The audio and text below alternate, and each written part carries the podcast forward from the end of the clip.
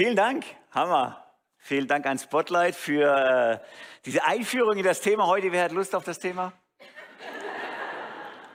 Okay, ich habe auch keine Lust. hey, lass uns über Geld reden. Äh, genau, vielleicht brauchen wir so ein bisschen einen lockeren Einstieg, dass man drüber lachen kann, damit jetzt so der ernste Part kommt. Seid ihr hoffentlich ready dafür, dass wir miteinander über Geld reden. Ich habe mal so ein bisschen reingeguckt übrigens, äh, als ich schon mal über dieses Thema geprägt hat, hab, wie habe ich das damals gemacht? Und ich würde es heute, glaube ich, nicht mehr so machen wie damals. Äh, manches könnte ich gar nicht mehr so sagen, weil, also einmal habe ich eine Predigt gehalten zu dem Thema, da ging ungefähr die, die Hälfte der Predigt gefühlt, war eine Einleitung. Gut, das ist heute auch wieder so, aber äh, aber die Einleitung, wie sie ist, die war damals ungefähr so, hey, sorry, dass wir davon reden. Entschuldigung. Und was wir übrigens nicht meinen, ist Folgendes. Und was wir auch nicht meinen, ist Folgendes. Und wenn wir jetzt über Geld reden, nur nicht falsch verstehen, in der Weise auch nicht. Und ah, jetzt lebe ich auch noch davon, dass ihr so großzügig seid, weil mein Gehalt kommt von euch. Also es geht jetzt auch nicht um mich, gell? es tut mir leid. Und es geht nicht um das, was wir noch alles vorhaben. Also ungefähr eine Dreiviertelstunde Entschuldigung, dass wir davon reden. Wenn ich ins Neue Testament gucke und ins Alte Testament, aber auch ganz speziell bei Jesus und bei Paulus, dann gibt es diese Entschuldigung so gar nicht. Im Gegenteil, er redet gerne und viel von diesem Thema Jesus, unser Herr. Und genauso auch Paulus. Wenn er an die Korinther schreibt, dann, dann geniert er sich nicht kapitelweise im zweiten Korintherbrief zwei Kapitel nacheinander wirklich zu pressen und zu sagen, hey, wir brauchen diese Geldsammlung für Jerusalem. Auf geht's, gebt mehr, gebt mehr, Mann, nehmt euch die anderen zum Vorbild, gebt einfach mal. Und das ist fast unangenehm zu lesen. Wie, wie, wie geht es euch da? 8 und 9, das ist, glaube ich, 8 und 9 Kapitel im zweiten Korintherbrief. Wie, wie lest ihr das so? Wenn er wirklich ganz konkret darum bittet, gebt ein bisschen mehr. Also irgendwie haben Jesus, Paulus und so, die haben dann nicht so das Problem. Deswegen lass uns auch heute über Geld miteinander reden. Und äh, wir tun das innerhalb von einer Predigtserie, die wir gerade haben, wo wir Lukas-Texte uns anschauen und wo wir entdecken, wie der Blick von Jesus so viel Kraft hat zu verändern, wie er so viel verändert. Zum Beispiel eben bei diesem Mann, den die Christine so wunderbar eingeführt hat, Zachäus. Ich möchte diesen Text bei Zachäus, von Zachäus lesen, der steht im Lukas-Evangelium, Kapitel 19. 1 bis 10. Jesus kam nach Jericho und ging durch die Stadt. Da lebte ein Mann namens Zachäus. Als einer der mächtigsten Steuereintreiber war er sehr reich. Zachäus hatte versucht, einen Blick auf Jesus zu werfen. Aber er war zu klein, um über die Menge hinwegzuschauen. Deshalb lief er voraus und kletterte auf einen Maulbeerfeigenbaum am Wegrand, um Jesus von dort aus vorübergehen zu sehen. Als Jesus kam, blickte er zu Zachäus hinauf. Er schaute ihn an und rief ihn beim Namen. Zachäus, sagte er, komm schnell herunter, denn ich muss heute Gast in deinem Haus sein. Zachäus kletterte so schnell er konnte hinunter und geleitete Jesus voller Aufregung und Freude in sein Haus. Doch den Leuten in der Menge gefiel das gar nicht. Bei einem berüchtigten Sünder kehrt er als Gast ein, murrten sie. Währenddessen stellte Zachäus sich vor den Herrn hin und sagte, Herr, ich werde die Hälfte meines Reichtums den Armen geben. Und wenn ich die Leute bei der Steuer betrogen habe, werde ich es ihnen vierfach erstatten. Jesus erwiderte, heute ist dieses Haus Rettung widerfahren. Denn dieser Mann hat sich als Sohn Abrahams erwiesen. Der Menschensohn ist gekommen, um Verlorene zu suchen und zu retten. Zachäus, ein, äh, ein Unsympath, wie er im Buche steht. Ich weiß gar nicht genau, von welchen, von welchen Kinderbibeln ich geprägt bin, dass der Zachäus irgendwie bei mir so ein bisschen sympathisch rüberkommt von meiner kindlichen Prägung her. Der Arme, der wird nicht durchgelassen und so. Und habe die inneren Bilder von den Kinderbibeln vor Augen, wie das so weggedrängt wird irgendwie mit Ellenbogen. Und er will da eigentlich hin zu Jesus und der Arme wird einfach nicht durchgelassen. Wenn man so ein bisschen genauer hinguckt, dann äh, kann ich mir gut vorstellen, warum der nicht durchgelassen wird. Ich hätte ihn auch nicht durchgelassen. Weil er mir das Geld aus der Tasche gezogen hat. Weil er ein, ein, ein Unsympath ist ohne Ende. Geldgierig, Betrüger, reiche Elite, macht gemeinsame Sache mit den Römern. Ich will mit so einem nichts zu tun haben. Und deswegen kann ich super gut nachvollziehen, dass die Menge sagt, nein, bloß weg mit ihm. Und er geht, geht dann vor und, und, hat irgendwie diese Sehnsucht in sich, ich möchte gerne Jesus sehen. Wenigstens von weitem, wenigstens so, so ein bisschen mal gucken. Und dann wird erzählt, wie Jesus kommt. Und wie Jesus durch diese Menge läuft und dieses eine Ziel hat. Ich möchte zu diesem Unsympath. Ich möchte zu dem, wo, wo keiner gerne hin will. Wo keiner mit dem gerne Zeit verbringt. Zu dem möchte ich hin. Und er kommt hin und stellt sich unter diesen Baum und, und schaut ihn an. Und spricht ihn an Zachäus, er kennt seinen Namen. Zachäus, komm schnell runter, beeil dich runterzukommen. Ich muss heute in dein Haus. Ich weiß nicht, ob es noch eine andere Story, äh, Story, gibt oder eine andere Erzählung von Jesus. Helft mir mal dabei. Ähm, ich zumindest äh, habe hab keine gefunden, wo, wo Jesus Hektik verbreitet. In meiner Wahrnehmung ist Jesus einer, der in die Ruhe hineinführt. Er selber ist der Friede. Er selber lernt langsam zu gehen und nicht sich drängen zu lassen. Von der Menge, von den Erwartungen oder so. Er ist im, im Kontakt mit seinem Vater, geht ein, geht ein ruhiges Tempo. Nur an dieser Stelle entdecke ich, wie Jesus Hektik verbreitet. Wie Jesus sagt, jetzt aber schnell, komm, beeil dich. Beeil dich an dem einen Punkt, wo er sagt, ich muss jetzt ganz schnell in dein Haus. Ich muss jetzt wirklich schnell in dein Haus. Und das ist dringend, das ist eilig. Lass uns Hektik verbreiten, das muss jetzt dringend geschehen. Eilig, schnell, komm bitte, in, ich muss kommen in dein Haus.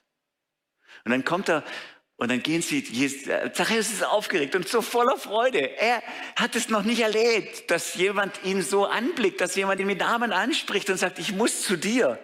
Das ist eine neue Erfahrung für ihn. Und er sagt, ich möchte jetzt sofort kommen. Und er voller Aufregung, voller Freude geleitet er ihn in sein Haus. Und dann bricht die Erzählung ab. Wahrscheinlich hat Jesus da sogar übernachtet, wenn man die Kultur von damals ähm, kennt. Das heißt, am Tisch sitzen, gemeinsam zu essen, heißt enge Beziehungen miteinander zu pflegen und auch übernachten, sich eins zu machen mit ihm. Deswegen regen sich die religiösen Führer so auf, zu sagen, der macht sich eins, der macht sich eins mit einem Sünder. Das geht doch nicht. Der verbindet sich da einfach, der hat nichts vorzuweisen. Im Gegenteil. Der hat uns das Geld aus der Tasche gezogen, ein Betrüger und der macht sich eins mit ihm, er bleibt bei ihm. Und trotzdem die Erzählung, das, was, was ich so spannend fände. Oh, ich würde es so gerne hören. Wie genau ist es abgelaufen? Wie lief das? Was haben sie miteinander geredet? Wie war die Atmosphäre? Wie war die Emotion in diesem Raum? Als sie miteinander gegessen haben, miteinander getrunken haben, er bei ihnen war. Wie war das? Bitte erzähl uns mehr davon. Und die Jünger waren sicher dabei. Es gibt genügend Zeugen, die das hätten erzählen können. Zachäus selber, wir kennen seinen Namen, weil er Teil wurde, sicher weil er Teil wurde der Jünger und mitgegangen ist. Er hätte es auch selber erzählen können, er hätte es genau detailliert erzählen können, er tut es nicht. Und die Jünger, die dabei waren, tun es nicht. Warum? Vielleicht eine Möglichkeit ist, dass es wie unaussprechlich da passiert sowas Intimes, sowas Nahbares, sowas Weltbewegendes, das kann man nicht in Worte fassen. Alle Worte wären da viel zu schwach, um das zu beschreiben, was da zwischen Jesus und Zachäus in der Intimität der eigenen Wohnung geschieht. Und das andere, warum es nicht beschrieben ist, ist, ich vermute zumindest, dass, deswegen ein, dass das ein Grund ist, damit das deine und meine Geschichte wird. Und das lässt sich auch nicht kopieren. Das ist nicht zweimal das Gleiche. Aber das ist die Einladung, die in diesem Text kommt an dich. Von heute, in, heute Morgen, direkt und jetzt. Dass Jesus da ist, gegenwärtig, dass er dich sieht und sagt, ich weiß, mit was du gekommen bist. Ich weiß, mit welchen Bindungen du gerade lebst. Ich weiß, mit welchen Beschwernissen du lebst und welche Sorgen dich im Griff haben. Ich kenne das alles. Und dringend, dringend muss ich zu dir nach Hause. Ich möchte zu dir nach Hause. Komm schnell, schnell, öffne mir die Tür. Öffne mir die Tür deines Lebens. Ich möchte zu dir jetzt. Und das hat so verändernde Kraft. Zu zweit, allein mit Jesus entdecken, wie er mich sieht, wie er mich anblickt, wie er mir seine ganze pure, ewige Liebe gibt, die so unwiderstehlich ist. Das hat so verändernde Kraft. Und das kann heute Morgen deine Geschichte werden. Und deswegen ist es hier nicht genau beschrieben, damit deine Geschichte und meine Geschichte wird. Bei Zachäus hat es so unfassbar große Kraft, dass er sagt, dass er als, als offensichtlich unfassbar reicher Mensch in dieses Gespräch hinaus reingeht und als unfassbar armer Mensch hier rausgeht und gleichzeitig sich unfassbar beschenkt weiß. Ich weiß nicht, ich kann es nicht durchrechnen genau, wie, wie kann das funktionieren? 50 Prozent erstmal komplett abzugeben. 50 Prozent von allem, was er hat, gibt er ab. Und der Rest reicht offensichtlich gerade noch so, dass er all die, die er betrogen hat, vierfach zurückerstattet. Er toppt es bei weitem, was irgendwie an dem einen oder anderen Punkt in der Bibel vorgegeben ist. 10 Prozent zu geben.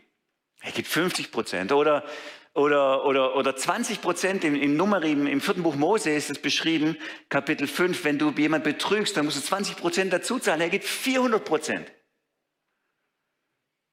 Er gibt 400 Prozent und geht als armer Mann, als äußerlich armer Mann, bettelarmer Mann aus diesem Gespräch heraus und gleichzeitig als unfassbar beschenkt. Er wird sich als reich gemacht empfinden. Ist, er ist, zutiefst angekommen, wo er sein will. Und er ist derjenige, von dem seit in Ewigkeit, seit Jahrtausenden und in Ewigkeit jeder assoziiert den Namen Zachäus mit der Kraft, die die Gnade Gottes bewirken kann. Wenn du Zachäus hörst und du ihn kennst, dann weißt du, so eine Kraft hat die Gnade Gottes. Es gibt schlechtere Überschriften über ein Leben. Schlechteres, mit was ich in, äh, assoziiert werden kann. Das heißt, er geht äußerlich bettelarm raus, aber hat eine Botschaft, die die ganze Welt prägt. Was für eine Kraft hat die Gnade, damit ist er verbunden. Und Jesus sagt ihm zu, heute ist diesem Haus Heil widerfahren. Heute ist dieses Haus gerettet worden. Jetzt könnte man fragen, hä? Warte mal, hat er, ist es die Reaktion auf, den, äh, auf das Weggeben des Geldes? Das heißt, muss ich, muss ich, muss ich 50 Prozent meines Geldes geben, um gerettet zu werden? Zum einen würde ich sagen, nein, natürlich nicht. Denn wenn Jesus das als Reaktion darauf sagt, dann sagt er, guck, das wird jetzt sichtbar wie das immer sichtbar wird, wenn die Gnade wird. Das wird immer äußerlich sichtbar und an ihm wird es sichtbar. Er gibt sein ganzes Geld ab und macht, rückt alles gerade, was er, was er verbockt hat. Ich sehe an deinem Handeln, Zachäus, dass du, dass die Gnade dich erreicht hat dass du entdeckt hast, was es bedeutet, von Jesus liebevoll angesehen zu werden, dass du entdeckt hast, was es bedeutet, dass ich alles investiere, um dich zu retten. Und das sehe ich daran, wie du mit deinem Geld umgehst. Und deswegen, wie als, wie als Beglaubigung dessen, was geschehen ist, kann ich sagen, diesem Haus ist Heil widerfahren, weil das das Signal ist, das Zeichen, das öffentlich sichtbare Zeichen. Ja, Gnade, Rettung hat dich wirklich erreicht. Also, ist das die, ist das quasi eine Bedingung? Ich habe gerade Nein gesagt. Eine Bedingung für Rettung heute ist diesem Haus Heil widerfahren, weil er das gegeben hat? Nein, natürlich nicht. Und gleichzeitig könnte man auch sagen, ja, doch schon auch. Denn Rettung ist immer was ganzheitliches. Wenn Jesus kommt, um dich zu retten, um dich mit Gnade, äh, um, um dich zu, um dir Gutes zu tun, um dein Leben zu retten, dann will er dich befreien von allem, was dich bindet Und dann hat er Rettung erlebt, indem er weggegeben hat. Indem er sich befreit hat von dem, was ihn, was ihn bindet. Indem er sein ganzes Geld abgegeben hat, hat er Rettung erlebt. Also ja, auch, auch genau so ist ihm Rettung widerfahren, indem er bereit ist wegzugeben. Das ist die Gnade, wenn sie dich trifft, hat das immer sichtbare Konsequenzen.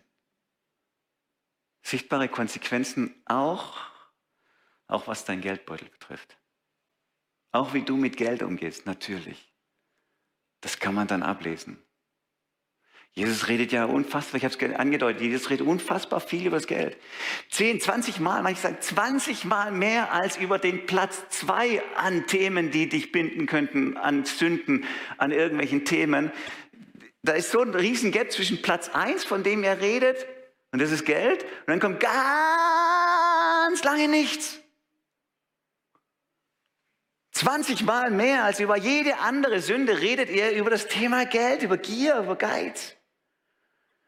Weil es offensichtlich so ein Riesenthema ist, auch bei Paulus. Warum ist es so ein, so, so ein großes Thema für ihn? Warum redet er da so viel darüber? Offensichtlich hat, hat Gier die Kraft, sich unsichtbar zu machen. Und deswegen hat sie so eine zerstörerische Wirkung. Weil es dich im Griff hat, ohne dass du es weißt meistens. Sie kann sich unsichtbar machen. Wenn du Ehebruch begehst und am nächsten Tag aufwachst und sagst, oh, das sieht ein bisschen anders aus als sonst, dann wirst du merken, ah, warte mal, das war jetzt das, was man Ehebruch nennt. Da bin ich jetzt äh, hineingetappt. Bei Gier ist das nicht so. Ist nicht so sichtbar. Du wirst immer jemanden finden, der mehr Geld hat als du. Irgendjemand wirst du noch, noch finden. Keiner wird dastehen und sagen, boah, ich sitze auf mein Geld. Aber Jesus sieht das, es könnte dein Thema sein. Es könnte wirklich dein Thema sein. Bleib da wach.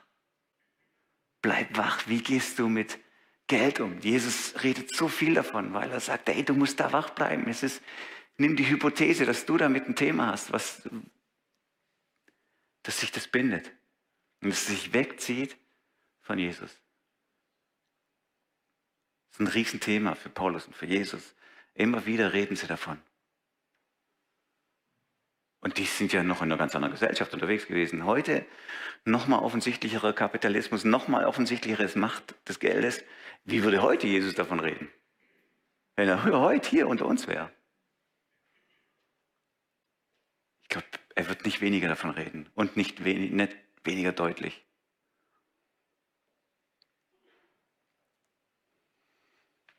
Wie geht er damit um? Er sagt, wo dein Herz ist, da ist dein Schatz. Also du könntest quasi einen guten Test machen für dich mal, okay? Wenn du sagst, Gier, Geiz und so, das ist nicht mein Thema so und, und ich bin da ganz gesund unterwegs. Lass uns über andere Dinge reden. Das ist ganz witzig, wenn ich, wenn, wenn, wenn zu mir jemand ins Gespräch kommt, ich hatte ja schon alle möglichen Themen, wo jemand auch be, ähm, bekannt hat, irgendwelche Schuld bekannt hat, alle möglichen Themen über Beziehungskrisen, über, über Ehebruch, Pornografie, alles, alles haben wir schon geredet. Aber seit ich Pastor bin, ist noch keiner zu mir gekommen und hat gesagt, du, ich habe echt ein großes Problem, ey. Ich hab mit diesem, ich gebe zu wenig ab. Echt ein Riesenthema, ey. ich gebe zu wenig ab. Wenn ich Zachäus sehe, guck mal, was der gemacht hat und ich bin da so weit weg davon, ey, Riesenthema für mich. Habe ich noch nie erlebt. Deswegen vielleicht mal äh, so ein, ein, kleiner Selbsttest, den Jesus uns anbietet, wenn er sagt, hey, wofür du dein Geld gibst, das ist dein, wo, wo, woran hängt dein Herz? Wofür du leicht Geld abgibst, dann könnte dein Herz hängen. Wo es dir nicht schwerfällt, Geld auszugeben. Zum Beispiel, kleines Beispiel, du gehst, du bist überhaupt gar kein Fußballfan, oder? Boah, du kannst mit ihm gar nichts anfangen. Ey. Dich hat es schon immer gewundert. 22 Leute, ein Ball, gibt jedem einen Ball. Mann. Was soll das, ey? Und das ist ein total schräges Spiel. Ey. Und, und aber ey, dein Freund ist so hin und weg und okay, du liebst ihn. Und irgendwas in einem Moment totaler Verblödung und Verblendung schenkst du ihm zwei Karten für dich und für ihn. Dann geht er zusammen 80 Euro ausgegeben für die zwei Karten. Dann geht er zusammen ins Fußballstadion und du guckst dir das an und du denkst, ich hab's immer gewusst, ey. Es ist der Beweis dafür. Es ist einfach schräg, es ist komisch und es ist ein harter Kampf für dich, diese, diese anderthalb Stunden durchzuziehen. Du stehst da, die jubeln, die machen irgendwelche komischen Sachen und du denkst, ihr habt sie doch nicht mehr alle.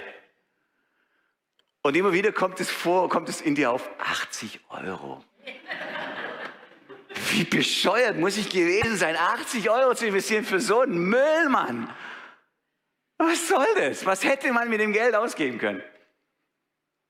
Es fällt dir schwer, es kostet dich was, Geld für was auszugeben, was, was du nicht nachvollziehen kannst. Was nicht, wo dein Herz nicht dran hängt. Aber wie geht's deinem Freund vielleicht? Der geht da mit. Der sagt, wow, Wahnsinn, ey, 93. Minute, 1 zu 1, 94. Minute, 2 zu 1, das Stadion explodiert. Wow! Der sagt, ey, für dieses Glücksgefühl, ich würde nicht 80 Euro ausgeben, ich würde 250 Euro ausgeben dafür. Für diesen Moment, wo das ganze Stadion explodiert und wir gerade noch in der Verlängerung gewonnen haben. Hammer, ich bin bereit, alles. Mein Herz, es fällt mir leicht, Geld auszugeben für das, was mich begeistert. Wo mein Herz dran hängt, da, da gucke ich nicht auf den Preis. Wofür fällt es dir leicht, Geld auszugeben? Wo guckst du gar nicht drauf? Weil es einfach, das lohnt sich für dich. Das ist easy. Da kannst du auch gerne mal mehr zahlen dafür. Wofür bist du bereit, gerne auch mal mehr Geld auszugeben? Jesus sagt, achte darauf, da hängt dein Herz dran. Für das, wo dein Herz dran hängt, bist du bereit, leicht mehr Geld auszugeben. Und du musst aufpassen, dass du nicht zu viel Geld ausgibst, weil dein Herz so sehr dran hängt. Für Dinge, die du nicht nachvollziehen kannst, wirst du, wird 2,50 Mark, wird 3 Mark zu viel sein. Woran hängt dein Herz?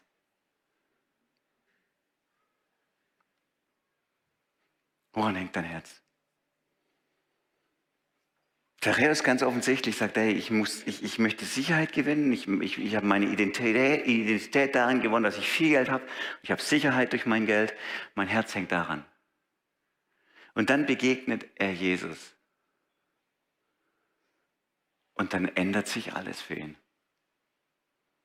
Dann ändern sich seine Prioritäten, dann ändert sich auch das, woran, woran sein Herz hängt. Ihr könntet mal anfangen, wir könnten miteinander mal anfangen mit diesem alten biblischen Prinzip. Wir müssten ja nicht gleich Zachäus-mäßig komplett alles aufgeben, sagen, ey, ich habe Jesus gefunden, ich bin bereit, alles herzugeben, sondern dieses alte biblische Prinzip einzuüben, mal 10% zu geben. 10% von, von dem, was ich habe. Also, das heißt, ein oder zwei Zahlen weg am Ende von dem, was ich monatlich kriege? Ah, stimmt, es war nur eine. Wir verwechselt.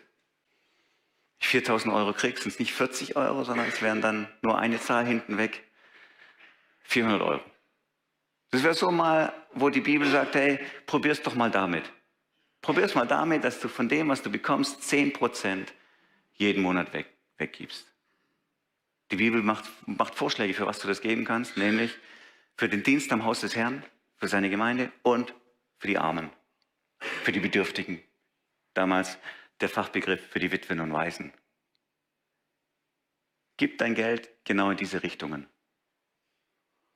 Jetzt sagen wir heute, ja, jetzt warte mal, jetzt wird man nicht gesetzlich, oder? So ganz klar kannst du doch nicht davon reden, das ist alte Bund, das ist altes Testament. Hey, wir, wir erkaufen uns doch nicht irgendwie die Seligkeit oder was weiß ich was, was. Du hast recht. Du hast recht. Wir leben zum Glück im neuen Bund. Und der neue Bund, der zeichnet sich dadurch aus, dass wir den Geist Gottes bekommen haben. Dass wir nicht nach festen Regeln leben, sondern dass wir den Geist Gottes bekommen haben, der uns zu einem ganz anderen, ganz neuen Leben äh, äh, ermöglicht das in uns. Dadurch zeichnet sich der Geist Gottes aus. Deswegen sagt Jesus, ich gehe darüber hinaus, in dem, was es heißt, Feinde zu lieben, in dem, was es heißt, wie, wie, du Ehe leben willst, in dem, was es heißt, wie du mit deiner Sexualität umgehst, in dem, was es heißt, mit deinem Geld umzugehen. Denn wir leben ja nicht mehr im alten Bund. Es ist dir gesagt, sagt Jesus, so und so, ich aber sage dir, du hast den Geist Gottes. Du kannst anders leben. Du kannst ganz, ganz anders leben. Und deswegen schau an, wie du mit deinem Geld umgehst. Denn das ist ein Indikator, wie geistlich gesund du unterwegs bist. Dein Geldbeutel, dein Umgang mit deinem Geld zeigt dir, was dir wichtig ist, zeigt dir, wie geistlich gesund du unterwegs bist. Das ist ein ganz, ganz guter Indikator dafür. Und deswegen sind die, die, diese, die, diese Ladies hier vorne, sie, sind ein guter Indikator dafür. Investiere ich mein Geld zum Beispiel da rein, dass ich Anerkennung bekommen will von anderen? Dass der Scheck gesehen werden muss und so? Das ist ein guter Indikator. Investiere ich mein Geld, damit andere sehen, was ich tue? Mein Status. Oder investiere ich mein Geld in, in was Größeres? Und da war es natürlich so, dass, dass das ja so ein bisschen in diesem lustigen Ding wie lächerlich gemacht wurde, gell? Es ist ein bisschen auch lustig gewesen, ja, die Fromme, die sagt, ja, ja, ja, rede du mal. Ähm, ich bin so dankbar für das, was mir Gott geschenkt hat und ja klar und so. Und ich habe mich gefragt, während ich da so da sitze und lach und über diese Frau lache, ja. Und, und ich habe mich gefragt, wieso ist das ein Punkt zu lachen? Ist das irgendwie schräg? Ist das komisch, dass jemand begeistert ist von Jesus? Dass das jemand im Herzen hat, diese Leidenschaft. Ich möchte so gern, ich möchte so gern, dass mit dem, was ich habe, dass da etwas von dir sichtbar wird, dass dein Reich gebaut wird. Für mich eine Ehre, dass ich auch mit meinem Geldbeutel zu deinem Reich dazu beitragen kann. Das ist für mich eine Ehre. Ich möchte es so gerne. Worin investierst du dein Geld? Und das zeigt etwas, wie geistlich gesund du unterwegs bist. Wie nah du am Herzen Jesu bist. Das zeigt sich ganz konkret auch an deinem Geldbeutel. Wenn wir davon reden, dann, dann, dann gibt es natürlich auch immer wieder so die, die, die Reaktion, wenn wir zu Spenden aufrufen und so, dann, dann gibt es immer wieder die, die Reaktion, oh, nicht schon wieder, ey. Oh Mann, ey, die sind ja aber echt, das, das kann man ja auch schon fast nicht mehr hören, oder? Und immer wieder wollen sie Neues fürs Connect und so. Und ich kann diese abwehrende Haltung von dem einen oder anderen von euch gut nachvollziehen, wenn ihr auch von uns eine Haltung der Angst spürt. Und dann ist eure Ablehnung ganz natürlich und berechtigt. Zu sagen, jetzt drängen sie, weil sie Angst haben oder weil sie was wollen. Oder, oh, jetzt wollen sie an mein Geld heran. Und da, da, da, spüre ich so viel Angst von den, von den Leuten, die da vorne stehen. Und dann kann ich so eine innere Abwehrhaltung voll gut nachvollziehen. Und dann ist die total berechtigt. Aber wenn wir sonst einfach über Geld reden und es regelmäßig tun, über Geld zu reden und zu sagen, hey, hier hast du Chancen, an was Großem beteiligt zu sein. Und du gibst es nicht für die Gemeindeleitung, für den Pastor, für irgendwas, sondern du gibst es für das, dass etwas von der Schönheit und Größe und Gastfreundschaft und Hoffnung, die von Jesus kommt, sichtbar wird in dieser Welt. Dann ist die Frage, warum ärgert mich das so, dass davon geredet wird? Warum ärgert mich das? Wenn es aus einer Haltung der Angst kommt von unserer Seite, dann hast du gute Gründe, dich zu ärgern. Aber wenn es aus einer Gelassenheit von vorne heraus entsteht, aus dem Vertrauen auf Jesus und aus dem Wissen, wir gemeinsam sind auf einer gemeinsamen Sache dabei, dann ist schon die Frage, warum ärgert dich das, wenn wir davon reden, wenn Jesus so viel von Geld redet, die ganze Zeit?